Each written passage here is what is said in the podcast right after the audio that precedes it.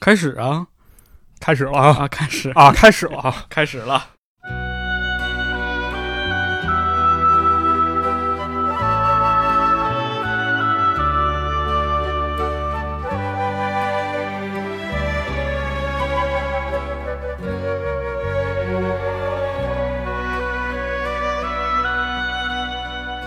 假如流水能回头，各位听众朋友，大家好，大家，好，欢迎收听最新一期的节目，我是马探长。我是池子。哎，对不起，上期请假了，啊，没事没事，很正常啊。主要是为了打《赛博朋克2077》呀。哎，是那打了就得做选题对啊？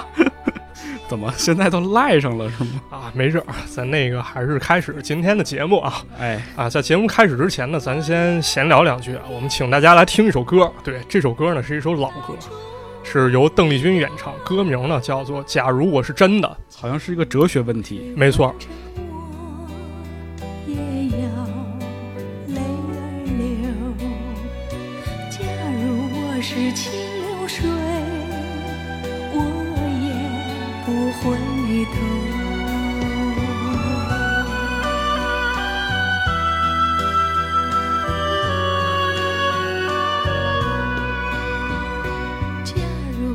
如流水能回头，请你带我走。这个歌呢，歌声听着很婉转啊，也有一种这个淡淡的哀伤。那这歌它跟真的假的有什么关系呢？其实呢，这歌是电影《假如我是真的》的主题歌啊，啊。这个电影是谭咏麟演的，这其中就探讨了一个关于真和假的故事。嗯，这电影里呢，谭咏麟呢演的是一个上山下乡的青年，他回家去探望他未婚先孕的女友。等会儿他上山下乡回去探望，这女朋友怎么还怀孕了呢？探望过程中可能发生了一些不能描述的啊事情、这可能是上一次探望的。啊，对。总之呢，在这个一说上山下乡啊，嗯，咱们肯定都知道这是一个非常特殊的年代。哎，对啊，谭咏麟呢想赶紧回家跟女朋友完婚，但是你想想，你哪能说来来说走走呢，对吧？对，都怀孕了，那能不负责任吗？对啊，但是没办法，当时呢上山下乡的青年你是不能随便回到城市去那儿定居的，哦，所以在一次偶然的情况之下呢，谭咏麟假装北京来的高干子弟，他去看了一场话剧。这个话剧团长呢非常敏锐啊，他以为谭咏麟一定是总参谋部副总的儿子。那么这么一来呢，谭咏麟这个冒牌货，他就受到了各大领导的重视，比如文化局长、副市长、啊、副书记主任，这些都过来巴结他。对，以为是来微服私访的，对 结果就是个穷小子。没错。那谭咏麟这时候他又有自己的如意算盘了，为了想回城呢，谭咏麟决定我欺骗一下领导嘛。可是最后被识破啊，锒铛入狱。那肯定，对这个有了身孕的女友知道结婚没有希望，也投江自尽了。谭咏麟最后在狱中自尽，呃，死的时候呢，牢房上写了一句话，就是电影的主题：“假如我是真的。哦，这么回事儿。”对，这个电影很有意思啊，再配上这个歌听，特别有深意啊。嗯，它呢刻画了同时代洪流之下啊小朋啊小人物的一种悲情，也验证了一个道理，就是咱们平常说了，真的假不了，假的真不了。是错永不对，真永是真，是吧？没错，但是呢，在这个节目正题开始之前呢，就想跟大家探讨一个问题：嗯，什么才是真的？什么才是真的啊？今天我们是这个哲学专题是吗？是一个跟现实生活可以说离得非常近的话题。嗯，比如说呢，这个事儿是真的，你得有人证吧，啊，对，有物证吧，那肯定，这当是判案肯定这么讲究。对，当事人你得承认吧，嗯，啊，通过这些东西来佐证，咱才能说这个事情有实锤。啊，但假如说咱们想啊，在一起案件当中没有人证，嗯，当事人拒不认罪，啊，物证的充分程度又不足以证明所谓的凶手是有罪的，嗯，那这事儿就判不下来啊。但是当时这个事儿却判了下来，哦，哎，所以呢，今天咱们的主题其实是一起非常扑朔迷离的案子，啊讲案子，哎，香港著名的纸盒藏尸案，这个太著名了。哎，嗯，这个案子呢非常著名啊，它可能已经被讲了一万次，但还是值得拿出来给大家讲第一万零一次。嗯，啊，为什么？因为这起案子，咱刚才说了，不仅情节曲折离奇，是，哎，而且案情本身可以说疑点重重，嗯，哎，各方所持不同的看法呢，又开始了一场这个交锋啊。对，而且比较重要的一点是，流行文化当中对于凶手的刻画呢，可以说给出了不同的态度。哦，有不同的形象，没错，或者说他们对这个凶手的认识也不一样。啊、对于整个案情是是非非都有不同的看法。嗯，哎，那今天呢，咱们就来讲一讲这个纸盒藏尸案，哎，咱们就从头捋一捋。有意思啊。嗯，故事要从哪儿说起呢？从一九七四年十二月十七号说起，好的，哎这是一个清晨，嗯。当时香港跑马地黄泥涌到了一间兽医诊所门口呢，啊，突然间摆放出了一个奇怪的纸箱。放了个快递。啊，它不是咱们平常理解的那种箱子，嗯。它是一个电视机的包装，而且是日立牌全晶体管电视机的包装。嗯。哎这么一个箱子呢，在兽医店门口一放，当时店员不乐意了，你说放个箱子，这不是阻着我做生意吗？对，一哎般来讲门口停车都不让呢。对啊，就把这箱子推路边儿去了。嗯，这时候呢，来了一个清洁女工，叫林嫂，她觉着啊，是林嫂。啊，林嫂觉着这肯定是兽医店的人没素质，因为她平时给动物治病嘛，是不是把狗的尸体往箱子里一扔，然后草草的就放在门口了？啊，确实有这种人。对嗯这不是给我添麻烦吗？于是她就上去把这纸箱打开，打算跟上前理论呢。嗯结果一看不得了，这纸箱里藏着一具女尸，啊，不是狗的尸体，是真人。是一个人哎呦，啊。在当时七十年代，其实香港每年凶案的数目啊还是挺高的，嗯，每年大概有一百到一百一十宗。嗨，警方接到这个案件之后呢，发现这是当年第九十八宗凶案，哎，但是人们也没有意料到，这将是一起非常非常不同寻常的案件。这怎么说呢？哎，首先咱们先得看这个有尸体了，你得有尸检报告，那对吧？对，哎得做尸检啊。没错，经过检查以后发现，这个尸身呢，它是被人所勒致死的，掐死的。很残忍，而且有一个非常不同寻常的状况，死者是女性，嗯，两个乳头被人割去了，听起来又像是一个变态啊。哎，而且不仅如此啊，啊阴毛疑似被高温物体所烧焦。脱毛了。但是呢，咱刚说是变态事件是吧？嗯，但是女性她的处女膜依然是完整的，哦，就是没有受到这种性的侵害。呃，疑似是没有性到受到这种强制性的性侵害。哦，当然，猥亵是不是有，这不得而知。嗯那是。而且呢，身体多处地方都有淤痕，很有可能生前受到了一定的虐待啊。肯定。这啊然后这么一个女尸呢，就被草草的放到一个纸箱里丢弃了。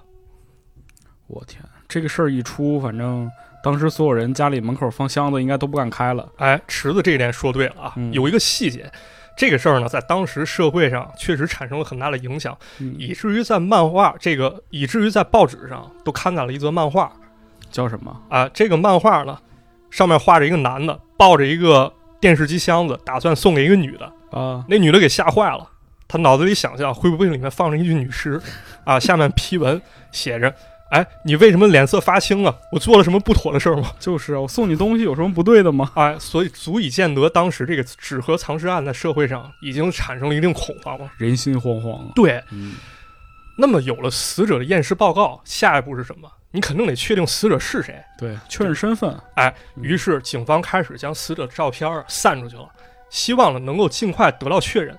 哎，确实也很快啊，死者的姐夫就得知了这件事儿哦啊，提供了一些线索。他说呢，这个死者叫姐夫怎么对小姨子这么上心？你这是人可能刚好看见了，好行行，这不重要。对，这个死者叫卞玉英，要啊啊卞玉英啊，就是那个下上面一点儿。，对，卞这个姓在香港其实当时很少见。嗯是啊他说了，这个卞玉英当时只有十六岁，啊，还是一个如花似玉的少女，这么年轻。对，非常非常年轻。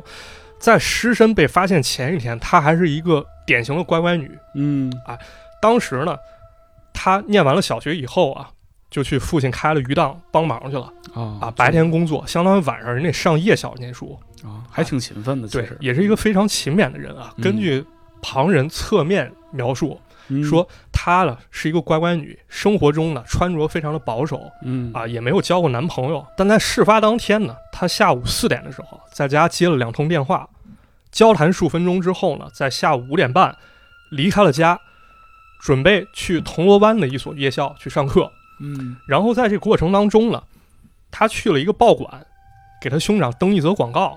登的什么广告？具体什么广告，警方并没有透露。哎，那为什么？将来你会发现在这起案件过程当中，警方没有透露的事情有很多。那咱们继续。咱继续啊，嗯到了六点半的时候呢，事情又开始了进一步发展。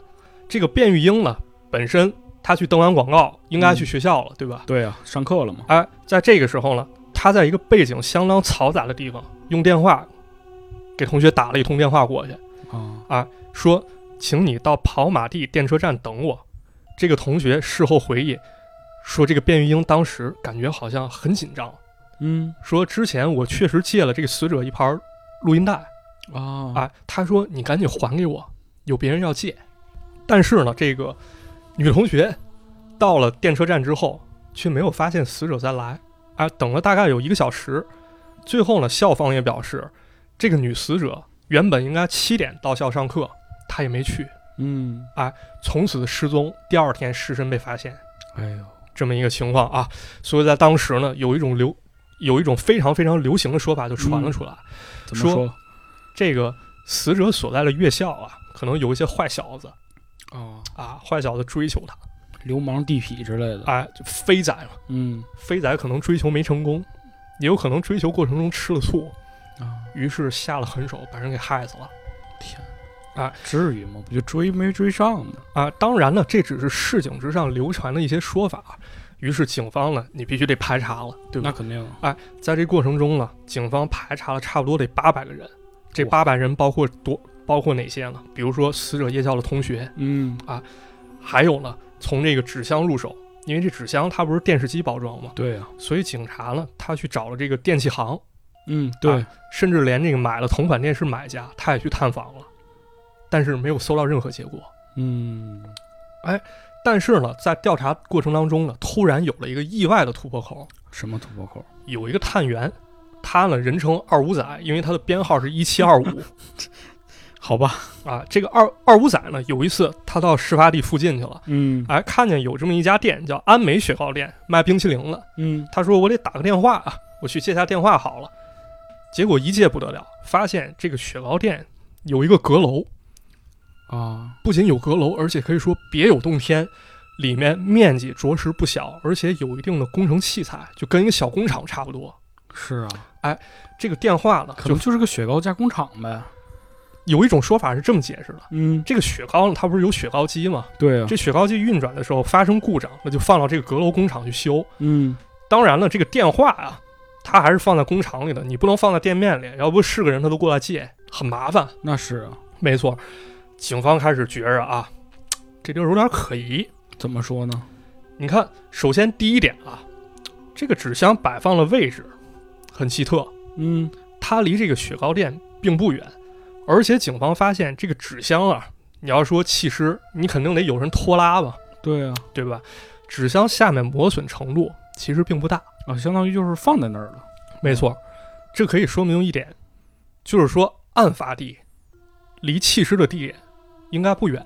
对，因为它没有过量的去挪动嘛。对，嗯，有人说了，说会不会有人杀人之后藏尸，然后把纸箱放到车上嗯，运过来了？对呀、警方认为不会。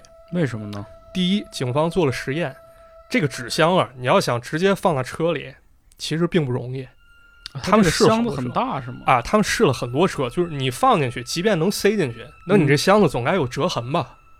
那是货车呢？货车那就不一定了，他把市面上流行的车都试了试啊，啊，就是私家车。对，你是塞不进去的。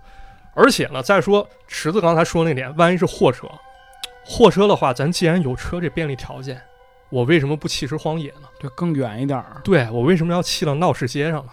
嗯，这确实是个问题。对吧？于是呢，这个探员二五仔灵机一动，就想，这凶案现场很有可能跟这雪糕店有关，嗯，因为他有这个作案的环境。对啊，于是呢，他就把自己接电话的这件事儿，还有自己一些推断跟上级去讲了。其后，凶案组呢又从女死者的同学那儿得到一条消息：什么消息？死者生前人就非常爱吃雪糕，哎呦，对上了。哎，嗯，这相相当于合上扣了啊！对呀、哎，赶紧查查吧。没错，警方开始查了，而且呢，就派了这个二五仔带着两名同事，轮流在雪糕店对面转悠。监视，对，啊转悠加监视，嗯，锁定了一个犯罪嫌疑人，谁？叫欧阳炳强。欧阳炳强。对，还是父亲啊，姓嗯欧阳，欧阳炳强啊这个欧阳炳强呢，有说法指出他是中国籍，嗯，这怎么理解？当时香港没有回归啊，人可能是大陆来了。九七年之前嘛，对，嗯当时这个欧阳炳强呢，二十六岁，啊，他的工作是一个文员，家里有老婆有孩子，为了增加点收入呢，他相当于得打两份工。去这个雪光雪糕小工厂打工没错，其实嗯相当于人是做兼职了啊，啊，回家之后呢，再处理家里琐事儿。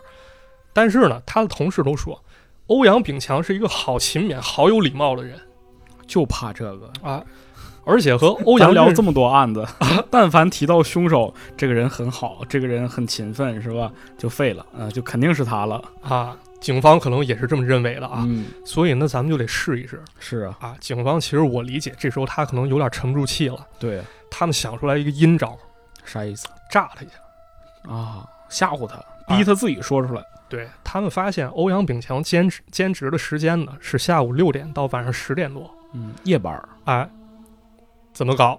打骚扰电话，警方派人去装鬼吓唬他，看一看他反应。是，你要这个人真的杀了人做了案，那肯定毛了，心里就肯定毛了。你说嗯不光是求神拜佛，对，而且上班可能战战兢兢的。那肯定，哎但是呢，欧阳炳强并没有出现这样的表现，嗯，依旧正常上班下班。内心强大呀，哎，但是呢，这一计不成，警方又找到了相关的证据。这个雪糕店呢，里面存放着当天的值班记录。哦，哎啊，对啊，就对一下这个都是谁？对，这不就清了吗？对啊，当时呢，在店里的人就他一个。那没跑了，哎，于是呢，这件案子开始出现了一个关键人物，叫做贝亚，贝亚，是个外国人，人送绰号“光头神探 你等会儿。这个咱之前讲过，这个最佳拍档这个电影里有个光头神”。探，对对对，很有可能他就是这贝亚就是原型。哦，哎，哎，那挺有意思的。对，这贝亚怎么了？贝亚下令嗯说：“咱先把这个欧阳炳强这小子给逮起来，嗯，咱先审审他。”对，哎，欧阳炳强了，被拘捕。录啊口供的时候，可以说非常非常不不合作啊。嗯警方让他去签几张供纸，就是说你得签字，你坐实，对吧？欧阳炳强对于自己口供一改再改，而且坚持说了这么一句话：说我签这份口供，并不代表我承认我自己是谋杀了嗯，啊。可以说处事非常冷静啊。是啊，啊这个警察呢，其实这时候发现这个对手其实非常的强大，嗯，于是想出了这个狠招、还狠点儿，软招、阴招一块儿使。全都得用上。比如硬招有嗯，拿可乐灌他鼻子里，你不不说吗？哎呦啊，拿这个这这是这是九七年回归之前啊，大家记住啊。，对，嗯，还有拿这个尺子，你不不说吗？你把鞋脱了，我拿尺子抽你脚，啊，就开始上刑了呗。开始私刑了。嗯这是硬的啊，嗯软的有啥？派人乔装打扮成犯人嗯啊，让这个欧阳炳强放下戒备心，趁机从他那儿套套话。啊，就在这个看守所里互相之间聊天儿对，啊，问哎你干啥进来对的？你咋进来了？啊对，对，嗯，就我把这当证据这昨儿刚杀个人，就是啊结果不好使不好使，啊！警察还派出精神科医生跟他聊天，结果啥也没聊出来，可以说。这油盐不进呐。，对，欧阳炳强反正人就一句话：我没有杀人，我是被冤枉了。那肯定。哎时隔多年之后啊，这光头神探回忆起欧阳炳强的时候，还说了这么一句话：“这小子是个硬汉，好，确实硬啊。确实硬。嗯，”但是你说查来查去查不出证据，也没办法，对吧？这毕竟硬的软的这都使了，对啊，没法把欧阳炳强给放走了。嗯，那么事已至此呢，这事儿相当于是僵住了。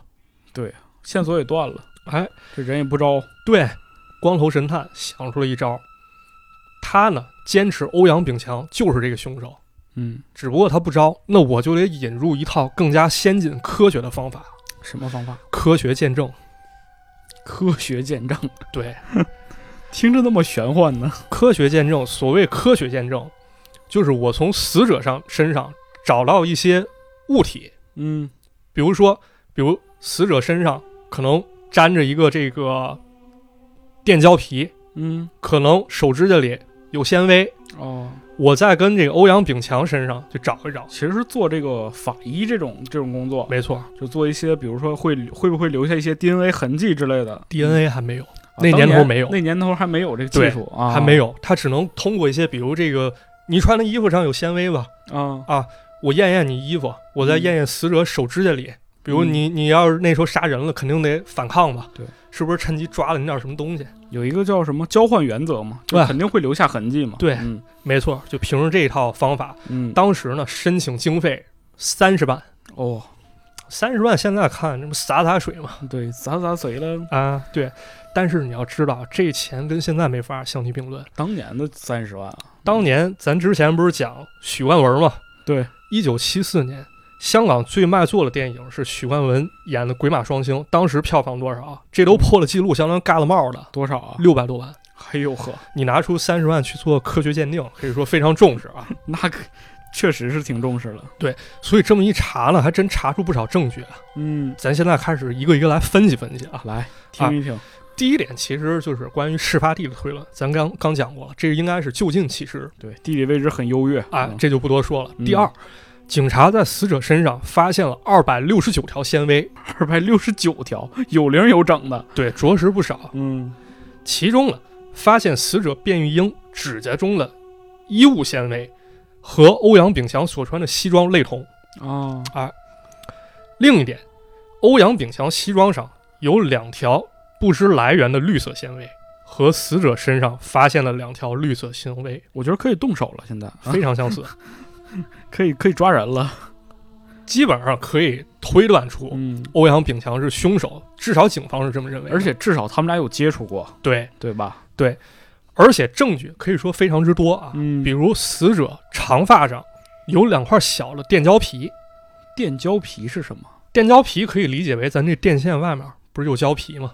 哦，啊，电胶皮，叫裸露的电线外表。对，嗯有，电胶皮，手臂上沾着纸屑，这些东西跟雪糕工厂物件上的这些东西是同一类型。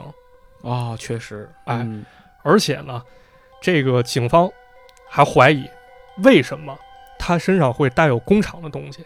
嗯，因为欧阳炳强在趁卞玉英去雪糕店买雪糕的过程中，可能这个死者想提出去我去接个电话，欧阳炳强把他骗上了阁楼。而且他确实也打了一个电话呀。对，确实打了一个电话。当时背景里有噪音，对，就是这个工厂的噪音。哎，很有可能，欧阳炳强在这一过程中想要侵犯这个死者，嗯，但是死者发生了反抗，对，于是慌乱之中杀人灭口。啊，也就是说，这个杀人动机呢，在警方看来，应该是见色起意。那咱说完这个，再说第三点，也是一个非常致命的证据。嗯，工厂中呢，发现了死者的毛发。可以了，直接出警吧。哎，第四，咱也说过，根据值班记录呢，欧阳炳强是当时唯一在店里的人。对啊，而在这个时候呢，你不光得有物证，还出现了人证。嗯，但这两个人证，他并不是证明欧阳炳强杀人了，而是作为品格证人去。品格证人品格证人是什么？啊，就是说这个人啊，我信得过他，他肯定不能杀人，并非如此。啊是反着来的。品格证人指的是这个人在生活中可能有一种不端行为。哦，哎，这两个证人都是少女，他们出面指认说，在事发前一年左右，欧阳炳强呢经常跟他们同乘坐一艘小渡啊一艘渡海小轮，嗯，在这过程中，欧阳炳强两次用烟头烫了其中一名女生的裙子。这是什么癖好？他们认为欧阳炳强是变态。我觉得也是啊，欧阳炳强否认了这个说法，嗯，但是是他没有否认说自己经常搭乘那条航线。把那裙子拿出来看看。啊，所以说呢，这个证人的出现可以说对案情进展非常有推动作用那是，啊。为什么？因为咱们不是说死者的死状吗？阴毛也是被火烧过了。嗯，哎，得问一下细节，就是他这个死者在箱子里头是是着穿着衣服还是裸着的？没有，没穿衣服。包括死者的衣物，还有他身上带的，比如说铅笔盒，嗯你去上课铅笔盒得有吧，嗯书本得有吧，嗯，包得有吧，都不见了。都没找到。哎呦，所以说他在这个过程当中呢，人们就认为，既然阴毛被烧了，之前嗯欧阳炳强还烫过人裙子，就是，这应该是个变态了。这就是个变态啊。所以凭借这些证据，欧阳炳强被最高法院裁定谋杀罪罪名成立，判处还手死刑。嗯哎但是呢，社会上却有很多人认为，怎么说？这样的查证和宣判不过是在草草了事。嗯，啊，确实也有点，好像没有一个就是特别直接或者是特别能够让人信服的证据出现。没错，这个问题其实得分两方面看。怎么看？第一方面，香港警方的风评其实并不好对，九七年之前嘛，啊，大家也知道当时这个警匪勾结是吧？嗯，对，当时的香港，而且可以说是从上到下都很黑暗。对，比如说上面有个叫葛柏的人，嗯，是总警司，在任期间人贪了四百多万啊就雷洛探长。啊，有雷洛探长，嗯，上面大贪，对，下面小贪嘛，嗯，对吧？这个隔板呢，其中他就收了一个警司两万五的好处，那两万五也不是个小数目对啊，这钱哪儿来的呀？哪儿来的？香港当时警方部分人员啊，可以说从上到下层层谈。层层谈。哎，你看像这个，他这个也有一个问题，就是说，这底下底下有很多这个小小的这个警察，他不想拿，但是没办法，因为你身边人都拿，对，你不拿，跟我不是一路人，没错，在这你干不下去。受排挤，这种情况也非常多见啊。对你看，像警察，我去收个保护费，对这非常常见的啊啊，。警察收保护费，哎，这是一点啊。另一点，嗯警察办案手段当时非常粗暴。对，用刑嘛。对，嗯刚才咱不是讲了私刑嘛？还有一点，警察当时如果抓着人之后，这个人没有证据嗯啊，那怎么办？警察身上提前藏了一包粉儿，啊，给人塞身上。这个电影里经常能看到。对，说你小子敢藏毒，对，给你逮起来。嗯对所以说，咱们看一看当时电视剧，比如说像那个《狮子山下》，嗯会，发现市民对于警察的印象非常之坏。是啊香港，但是有人可能会说了，这个香港警务处人不是有反贪部吗？对啊，为什么还会这样啊？有用吗？没用，那个时候还没有这个廉政公署是吧？嗯在之前没有嗯，反贪部，因为跟警察是一个系统的，对，都是这个。是吧？你说大家同声同气，我又当运动员，我又当裁判，对你都？烂到根儿了，你长出的花和叶就没区别了。没错嗯所以刚才池子提到的廉政公署啊，嗯正好在这一年，也就是一九七四年成立的。哎，这廉政公署呢，给了贪腐很大威慑，但也不是说所有事儿我都能动的。对啊，所以纸盒藏尸案，咱究竟现在还能不能查到一些关于警方作为方面的疑点？能吗？查不了。查不了。为什么？因为在三年后的一九七七年，警察这个香港爆发了一次警联冲突哎，确实，啊，廉政公署这么一搞，把警察得罪了，所以警务人员带着家属纠集上千人示威，大罢工啊。哎，而且还跑了廉政公署总部，把人廉政公署职员给打了。嗯，廉政公署没有怂，他们主张继续调查工作，啊，但是大家可想而知，这事儿如果处理不好，那香港可能会很危险。对啊，所以为了顾全大局，啊当时香港总督叫麦理浩嗯，不得不做了一个非常有争议的决定，什么决定？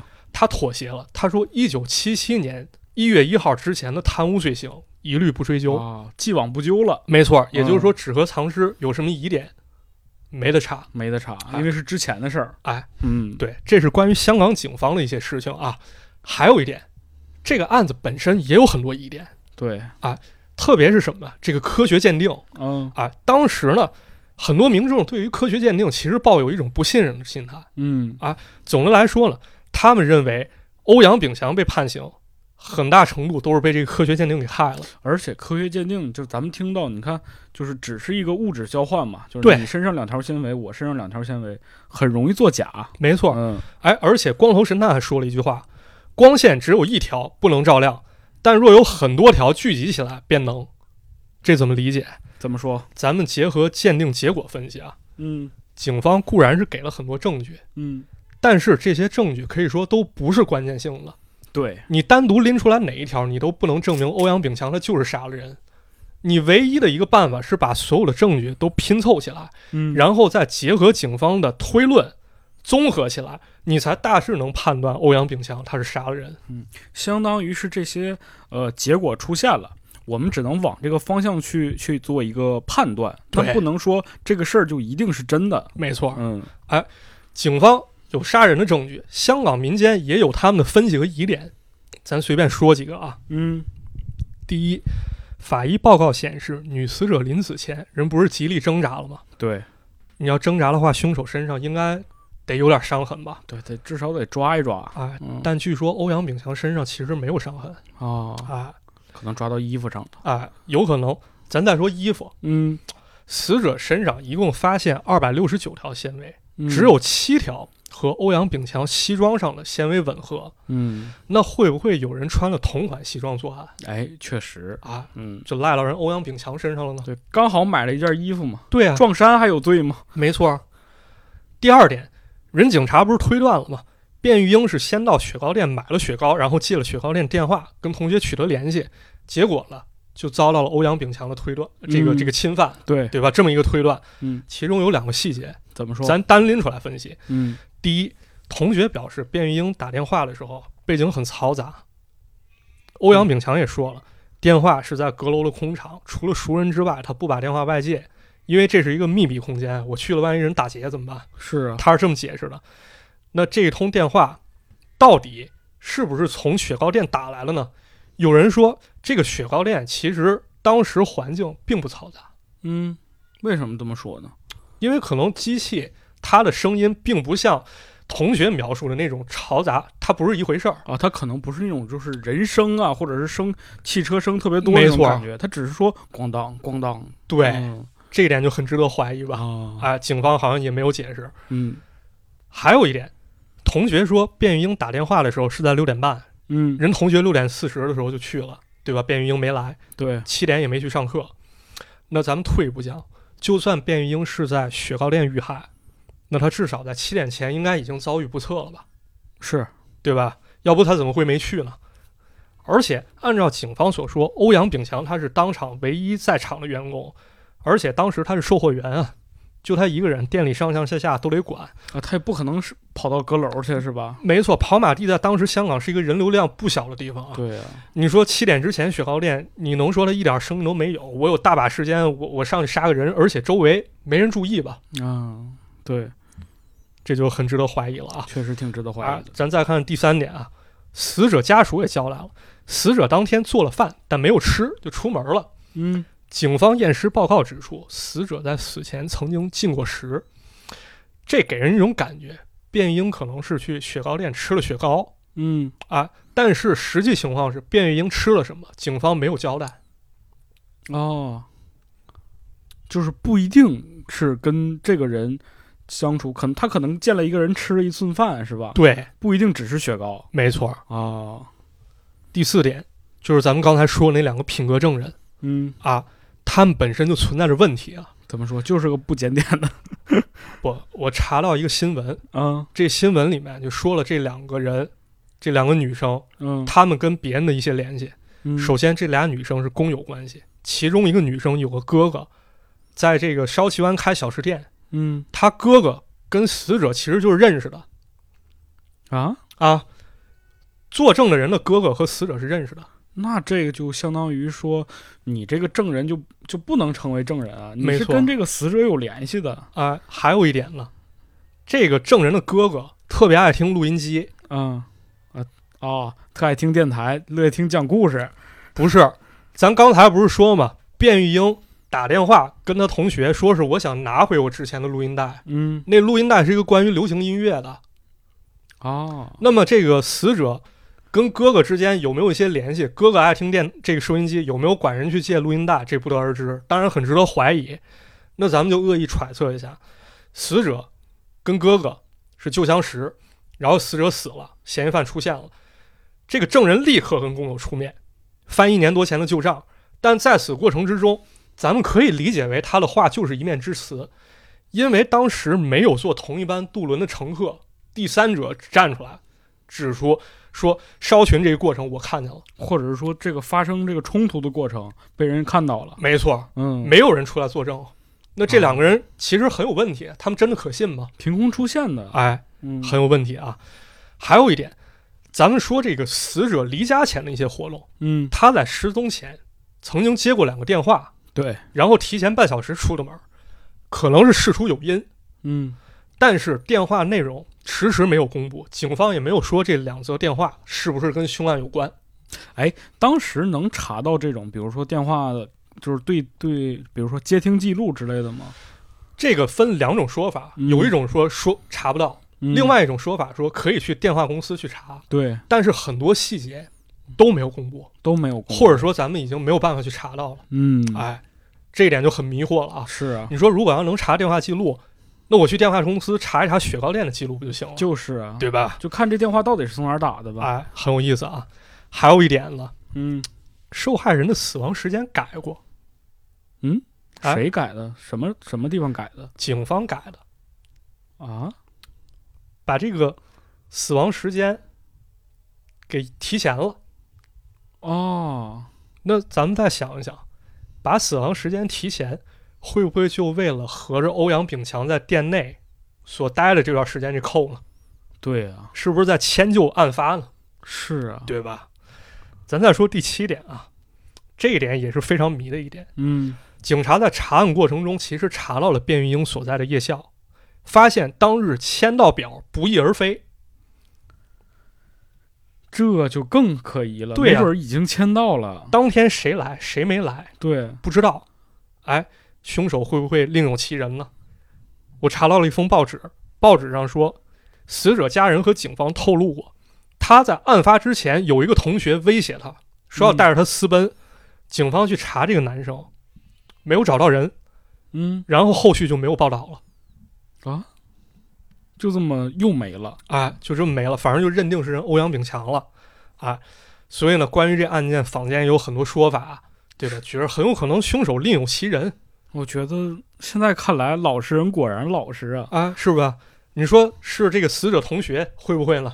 对啊，社会上一些飞仔会不会呢？会包括那个借录影带的哥哥，对，会不会呢？对啊，哎，包括有人说买凶杀人会不会？比如那乳头被割去，你这很有可能是当做一个信物啊，这这太恶心了。啊。当然，这个 脑洞有点大，嗯，但是确实有连环杀手会留这个死者的一些物体的这个习惯，没错就，比如说，呃，有的人比较直接，可能就留一个他戴的围脖或者啊是衣服。对，当当然，更多人比如说取一个器官这不是林过云吗？啊，对啊，啊，对，嗯，有这种有这种可能。对，反正不管这些民间说法脑洞大不大啊，但他没有十足证据。但是呢，也指出这个事情本身疑点很多太多了。啊。于是呢，坊间就有一种阴谋论开始传了出来。他们认为，警方其实是把欧欧阳炳强给误判了。虽然案子有疑点，这一点警方心知肚明，但是不能吹追，不能把这个事儿推翻重新查。嗯为什么？一方面碍于情面，我没法交差；另一方面，这个案子很特殊，它是香港第一宗没有动机、没有人证，只利用环境证供和科学鉴定所鉴定的这么一场谋杀案。嗯，哎所以刚才说了啊，鉴定的预算花了三十万，钱花出去了。这个钱得花的有用啊。对呀、你要说这科学鉴定我没查出来，冤枉人了，警方不好过吧？对呀、政府我说在推行科学鉴定的方法，嗯，也不好推行吧，信不过，对，对吧？哎，这就是问题了啊。但是呢，警方这边对于一些猜测，其实也能做出一定的回应。嗯比如什么？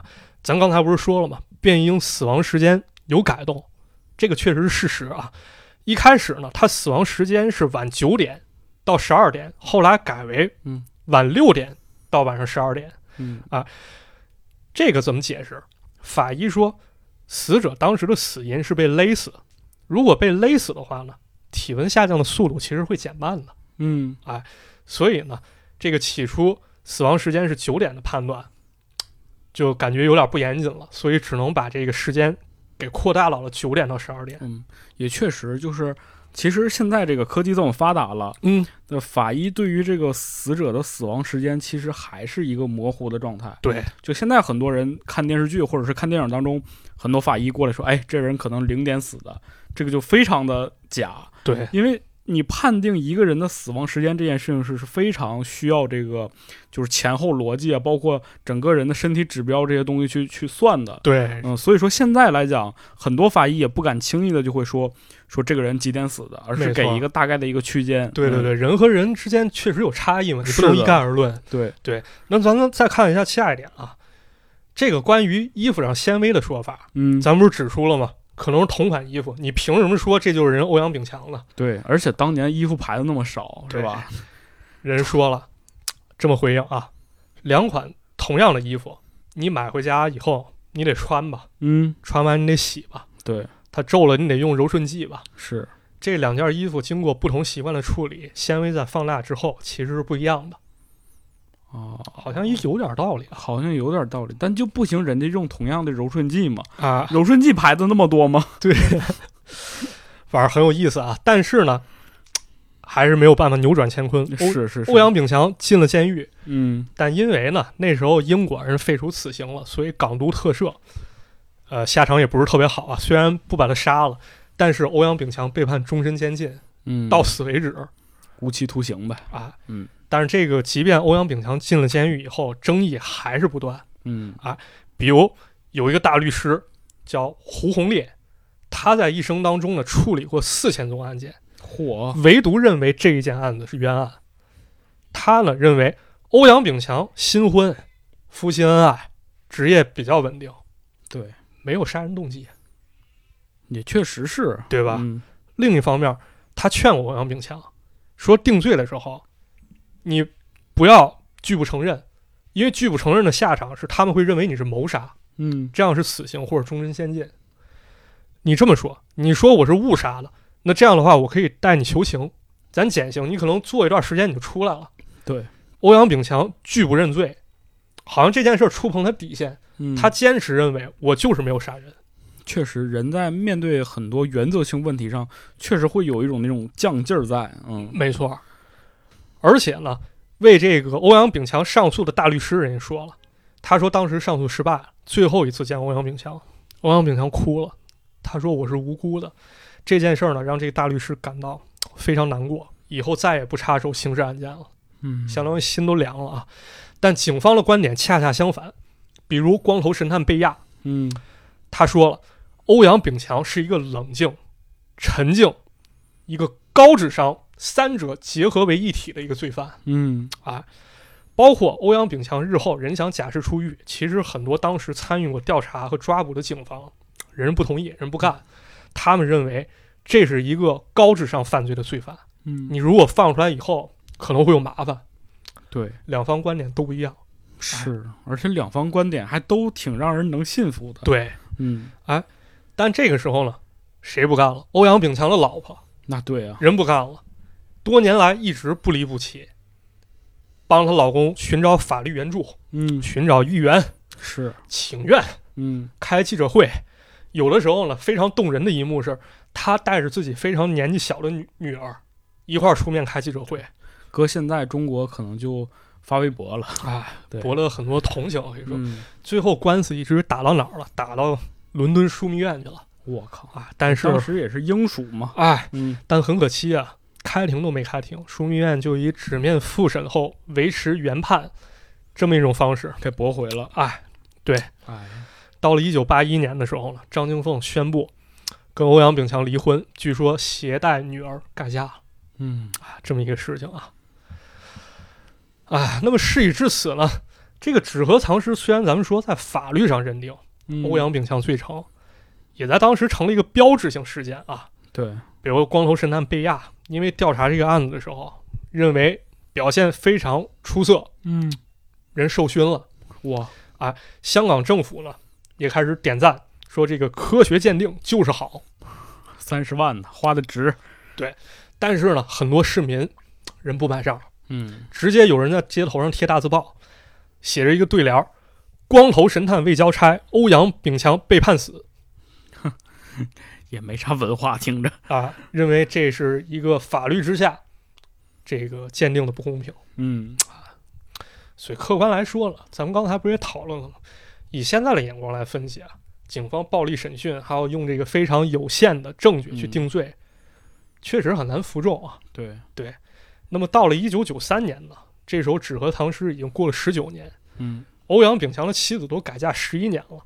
这时候导演陈奥图拍了一部三级片儿，叫《纸盒藏尸之公审》，拍成影视剧了。对，拍成嗯影视剧了、啊。其实呢，这纸盒藏尸案呢，被改编成影视剧并不是首例啊。嗯比如一九七六年的时候，人邵氏电影拍《香港奇案》第二部的时候，就把纸盒藏尸作为一个短剧啊加进去了。嗯然后呢，一九七九年，香港电台拍了一个实况剧，叫《执法者》，他也改编了这个案件。当时光头神探贝亚可以说风头十足，在剧中自己演自己、啊，啊，嚯，厉害啊！可以可以，对，但这两个电影呢，光头神探宇宙是吧？啊，但这俩电影呢，其实咱们现在来看啊，拍的非常克制。嗯，呃怎么个克制法克制法就是他用了一种白描的手法，啊？我没有偏袒犯人，也没有偏袒警方。就是讲述事实，对，我就把当时发生了什么，用影视剧的方式给它呈现出来就好。就不像那种特别港产片儿，就是这么特别偏激，是吧？把那个凶手塑造特别的邪恶那种。哎，嗯但是跟这两个片儿都不一样的是，《纸和藏尸之公审》可以说是一部就咱们刚才所说了倾向性非常强的一个电影。嗯啊创作人员呢，其实我理解他把纸和藏尸当成了一种武器，疯狂的影射社会的黑暗。啊，哎，怎么说？既然聊到了，咱就好好给大家讲讲这电影。哎，对，啊，毕竟这跟流行文化有非常非常深的渊源啊。嗯，讲讲，啊，这个电影呢，其实相当于是对真实事件的一种演绎。嗯怎么说？在故事开篇，其实就是对杀人现场的一段记述。一个还原呗。啊，死者卞玉英被一个飞仔在楼梯上打昏，然后侵犯。大家可以看出来，其实根本不是欧阳炳强。啊啊，那么话锋一转呢，故事又回了回到了这个欧阳炳强的生活。欧阳炳强呢是任达华演的，他呢可以说是一个非常非常顾家、非常正直的一个人啊。这个任达华也是出演变态杀手的常客了，是吧？没错，对。但是在这电影过程当中呢，这个任达华演的欧阳炳强啊，可以说非常的心酸，把他心酸一面都刻画出来了。嗯，家里经济条件不好不好，啊，老婆是家庭主妇，要不是也不能打两份工嘛。对啊，嗯是这个含辛茹苦啊，为了增加点收入，他们把家里隔出了一个房间，还租给了一个舞女。嗯，这个老婆一直颇有微词，觉得舞女可能对这个家庭环境不好就是啊。那么这样一来呢，家里既然房都隔出去了，欧阳炳强老婆、女儿仨人只能挤一张床睡。嗯啊但是这欧阳炳强面对生活是一个非常积极的人啊。咱刚说打两份工糊口，嗯而且觉得让女儿睡得好一点，为了让女儿睡得好一点，他把自己收音机给卖了，相当于没有娱乐了，然后给嗯女儿打了一张床。家里本来就不富裕啊，他还带着女儿跟老婆一块儿去香港当时这个丽园游乐园玩，哦，给家人多点陪伴啊。嗯，而且呢，电影也表现这个欧阳炳强是一个非常正直的人啊。嗯电影里有几个细节，当时欧阳炳强下班儿，有一个报摊儿老伯递了一本老爷车来，这老爷车是啥？是香港七十年代的黄鼠。啊，跟那个什么龙虎豹似的，，对对对，嗯欧阳炳强看都没看，说：“哎，我不看这玩意儿，啊来不了这个。私底下偷偷看。”对，还有一次呢，是欧阳炳强回家的时候，发现隔壁舞女的那个门儿嗯，没关，而恰恰此刻那舞女正在换衣服开有喝。啊。然后镜头一转，看这个欧阳炳强似笑非笑的盯着屏幕，然后伸出手来。在这儿不得不表扬一下这个任达华的演技。你这个时候表扬也不是什么好词儿。不，为什么呀？嗯，人任达华可是演过《雨夜屠夫》林过云的，对呀、对吧？他这表演用不着玩虚的，他拿两眼一瞪你，嗯，对你稍微嘴角往上一扬，手一伸，那感觉你就浑身发毛。对，所以你在看这电影的时候，你总觉得他演这欧阳炳强可能要侵犯这女的，嗯，但是并没有，他只是笑着把门给人关上了啊，啊。也就是说，他在生活中其实是一个蛮正直的人。嗯，但是没办法，既然纸盒藏尸案这个案子已经发了，欧阳炳强所在的公司呢又离这个案发现场非常近，警察就开始查案啊。一开始并没有查到他，警察呢是董彪演的，彪叔彪叔啊，彪叔，嗯。彪叔先锁定了一个嫌疑人，这人是死者同学，嗯，总是纠缠死者，而且这跟这个就是真实事件当中是一样的。啊对嗯。而且可能进行了一些演绎，这个人有黑社会案底。啊，啊，人有这个背景，彪叔带人审他。小流氓，啊，这人给出了不在场证据，两个人证，一个是他的姘头，一个是酒店前台。嗯，那可想而知他当天干啥去了啊。那干啥去了？啊！所以这嫌疑人没法没法应对他，只能放了。对，但是呢，彪叔他们又发现，当时那两个证人其实都不能作证。事发当时，一个嗑了药，迷迷糊糊的；另一个生病了，吃完药也啥都不知道。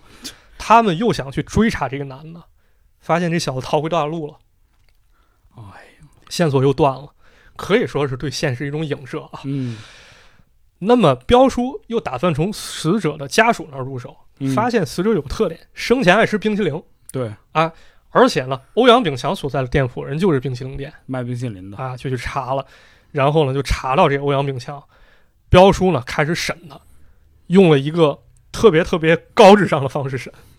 怎么说彪叔先说一段话，啊？比如我看到了一个女人，她来接电话，她身材婀娜多姿，我从背后抱住了她，紧接着我捂住了她的嘴，她咬了我的手指。就是其实相当于给他描述这个场景，让他看他的反应是吧？不，你你别笑啊，嗯你给我重复一遍，啊，你把我刚说的再说一遍。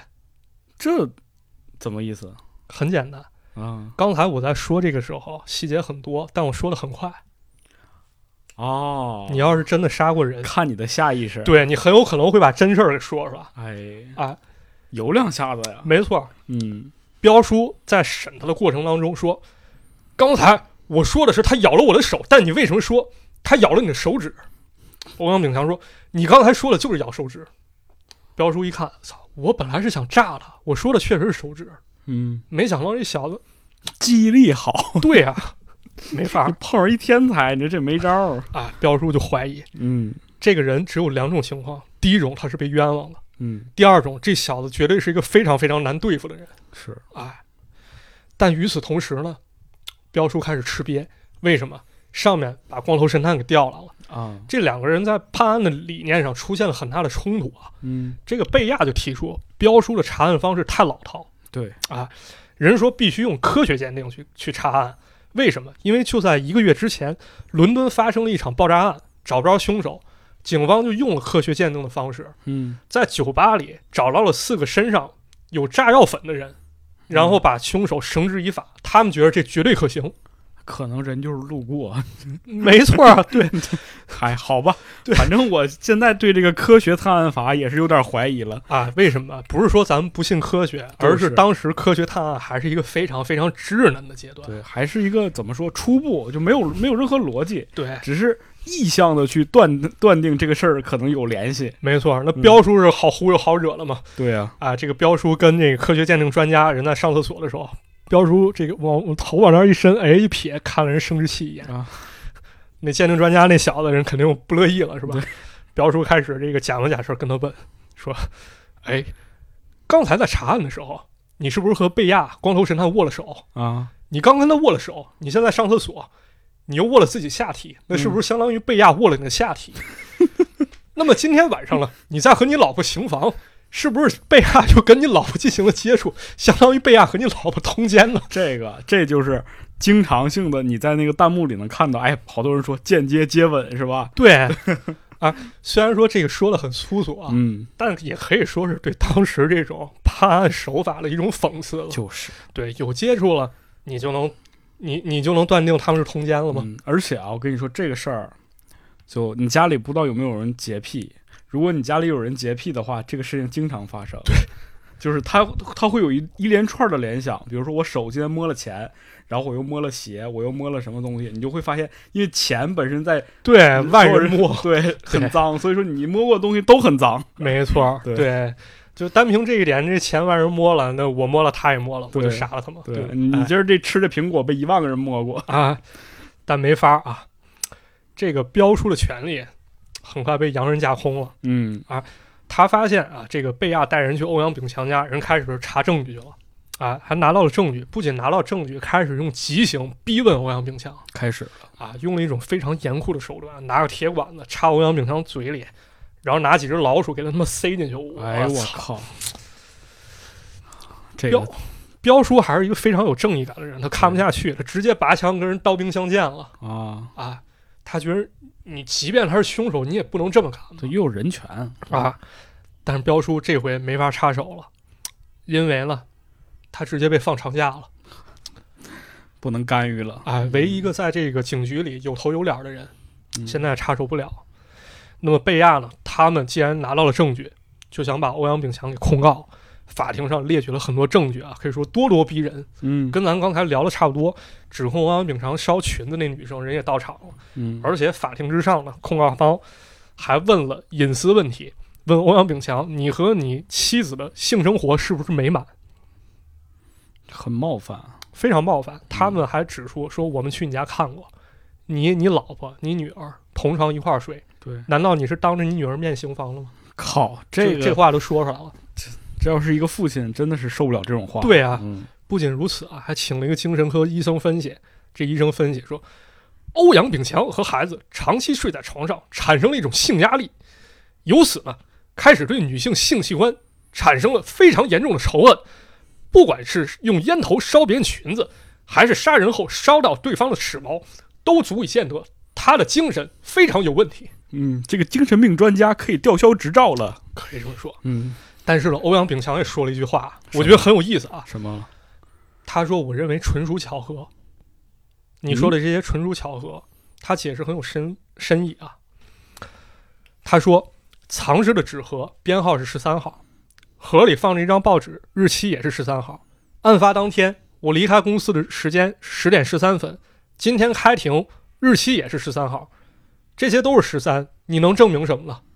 哇，嚯，很犀利啊，是啊，很犀利啊！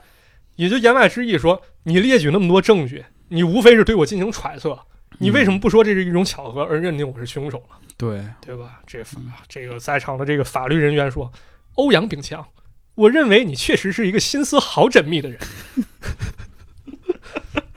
嗯，确实，但没办法啊，这个个体的命运啊，你还是很难跟法律去抗争。对，最后，欧阳炳强罪成，人被压光头神探，升官发财。那，之后的故事呢，其实就聚焦于欧阳炳强他老婆了。嗯，她失去丈夫之后，生活可以说非常非常不容易，毕竟失去生活来源了。为了给她这个老公打官司，没钱啊。对，这时候她只能找到屋里同住这舞女。她说：“嫂子，你想挣钱，其实很简单，但你不要作践自己。”他说：“我没有办法，嗯，我有什么办法呢？对，只能去当舞女去挣钱。”但是呢，他的老婆确实在最后感动了一个心思非常缜密的律师，而且还找到了一个证人老伯。嗯，这个证人老伯在事发当日一直在街上待到了三点，三点之前街上根本就没有出现过纸箱。嗯，而欧阳炳强家的那栋楼，有人能证明，欧阳炳强在这段时间早就回家了，回了家再也没出去。所以说，这可以拼凑出一个不在场证据，嗯，这对欧阳炳强非常有利啊。，对，但律师还是说了一句话，形容这场官司的复杂性。怎么说？他说：“我们现在面对的科学见证是一把尚方宝剑。哦，哎，这个比喻很对啊。对呀、嗯，尚方宝剑一方面代表着权力，另一方面先斩后奏。我不管你是谁，你打这官司，你不是相当于跟权力对着干吗？对尚方宝剑这个词儿啊，其实我觉得很大程度上代表就是这个没有理由，明白吗？就是我可以把这个事儿先办了，对，嗯、它其实代表就是一种权力之下的一种私刑的或者是无赖，没错，没错，嗯可以这么理解啊。所以开庭当日呢，这个律师提出了很多证据，非常犀利的指出案件疑点，嗯，可以说是招招紧逼，证明欧阳炳强没有作案时间。对，这个时候呢，你必须请当事人，也就是说这个关键证人出场作证吧。但好巧不巧，那证人老伯在来法庭过程当中让车给撞死了，我靠，这这这好巧不巧呀，这也太巧了。很有意思啊。嗯，情况可以说急转直下啊！眼看欧阳炳强可能就会被证明是无辜的了，就是啊，没有办法，律师说了一句话，很有意思。我们现在处理的是一个人的命运，他的生与死应该在于有没有杀死死者，而不仅仅是科学鉴证的报告。如果单凭所谓的报告就判处欧阳炳强杀人，那么这个令人尊重的司法制度就是一个令人失望的社会制度。确实说得好。说得好，当时看这段的时候都感觉有点想鼓掌啊。对啊，但是有用吗？没用，没用，没用，没有。斡旋的余地。嗯，你想想，那老伯都死了，没准真的就是被人是吧？对啊，死无对证，嗯，对吧？很难很难再去打下去了，所以案件维持原判。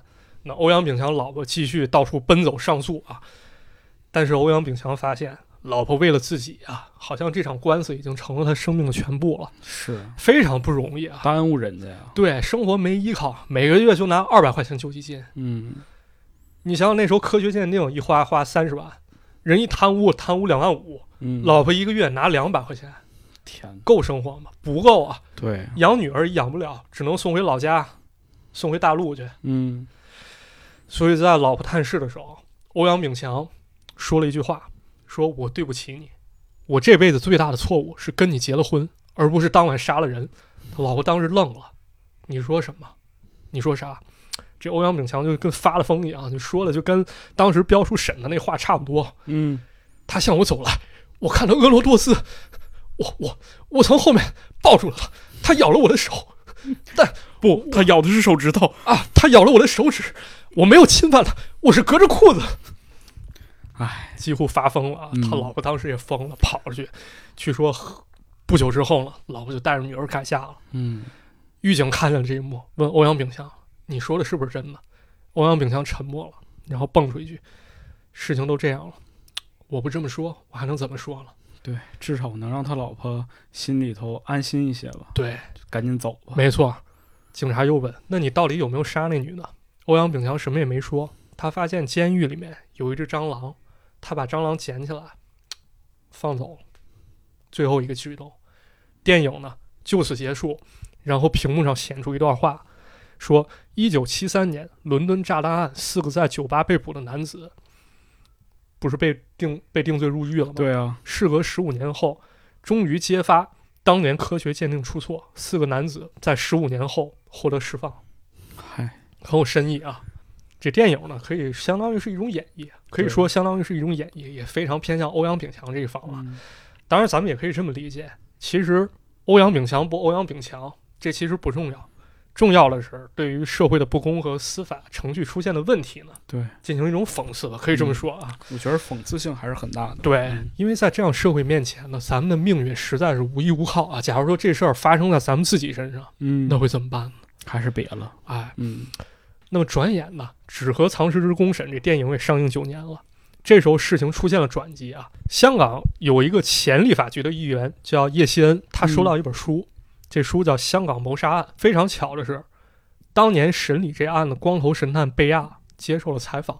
哦，哎，他透露了一点，当时他推断欧阳炳强不是谋杀，而是误杀，因为他认为欧阳炳强在死者下楼梯的时候企图摸人家，但是引起了反抗，最终失手杀了人。但是此前的，光头神探根本就没有选择公布过这个内情，嗯，所以呢，最后欧阳北炳强其实被判的是谋杀，而不是误杀，这两个差别很大。非常大。哎一个是蓄意杀人，一个是不小。心杀人，对失手杀人，嗯，那么这么一来呢，书都来，书都出了，证据也就有了吧？哎，这个叶锡恩积极行动，开始这个动之以情，晓之以理，哎，这个时候那个欧阳炳强还活着吗？还活着，还在狱里人被关了二十八年了都嗯？啊。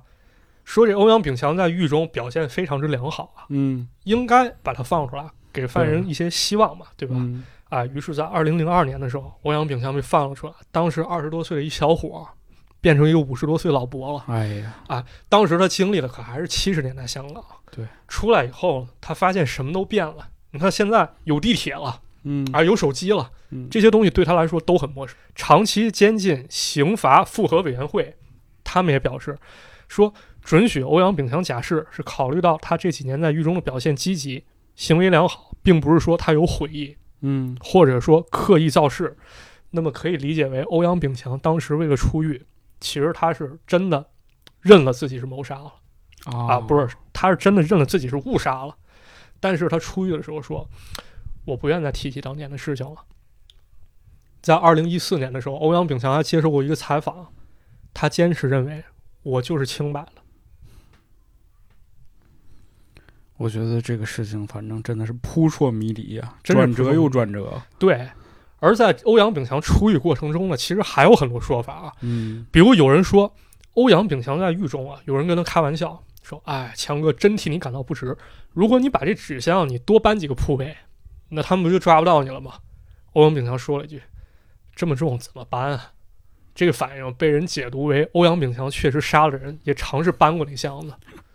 嗯，我还是很牵强，我觉得。啊，还有人认为欧阳炳强当时是想跟死者玩性虐待，但是把人给弄死了，这就脑洞开的有点大了。嗯还有人也进行揣测，他采访欧阳炳强，发现人出狱之后找了个老婆，他觉着跟死者长得很像，觉着这个内有隐情，可以说，啊，当然这个推断了，其实就大于现实了。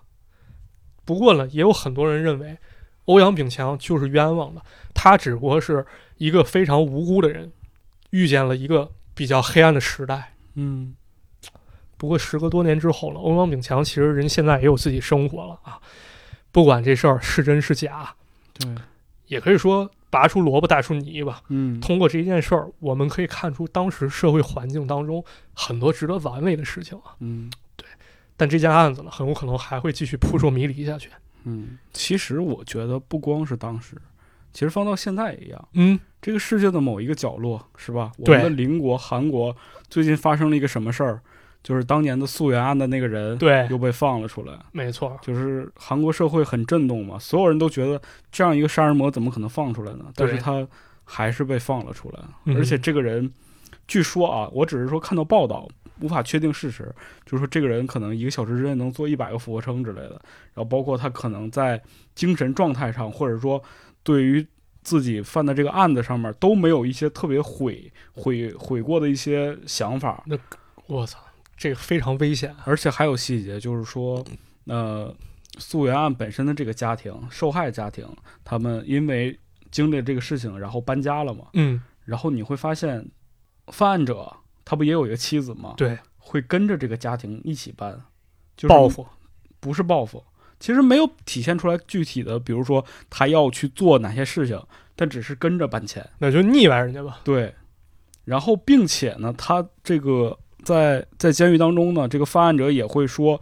说我还是很想见到这个我当时是吧犯这个案子的那个侵害者的那个女生。这不混蛋吗？所以说，你说当时的那个事件，可能说欧阳炳强他是被冤枉的，但是这种不被冤枉的呢，你为什么要把它放出来了？同样又又要把它放出来呢？对，咱们不是开头说了吗？真的假不了，假的真不了。是但是你碰上一个比较复杂的社会环境，或者说一个公不公平的待遇，假的也能变成真的吗？真的也能变成假的。对只能说这个情况比咱们想象中的复杂多了。对，我希望真相能出现吧。我也希望终究有真相大白的一天啊。对我们其实讲了很多案子，但我们也都觉得真相是最重要的。没错，嗯包括就是今天在查这个案子的时候，我在研究过程中发现很多资料啊，其实也并没有公开，嗯，包括提出很多疑点，大家可能想问我，嗯，但我去查可能也真的没有，也是一种很无奈的。对，还有一点就是，我觉得我们今天讲的过程中可能会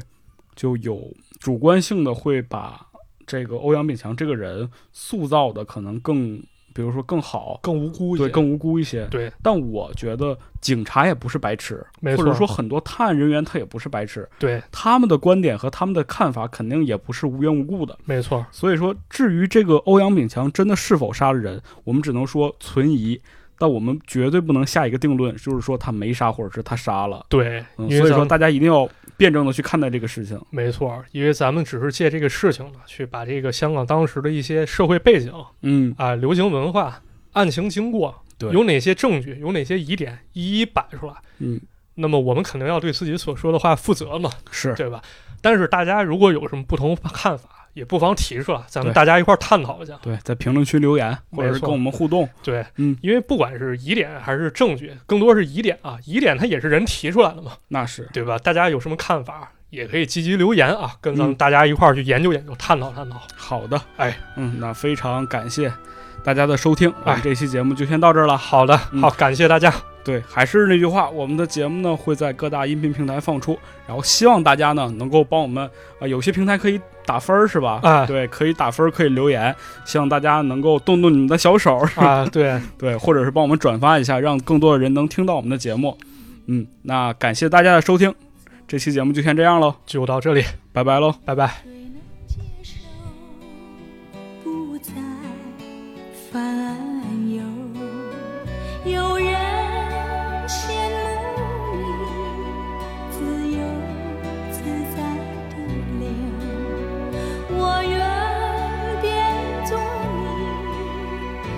主人你游啊游。假如流水换成我。也要泪儿流。假如我是清流水，我也不回头。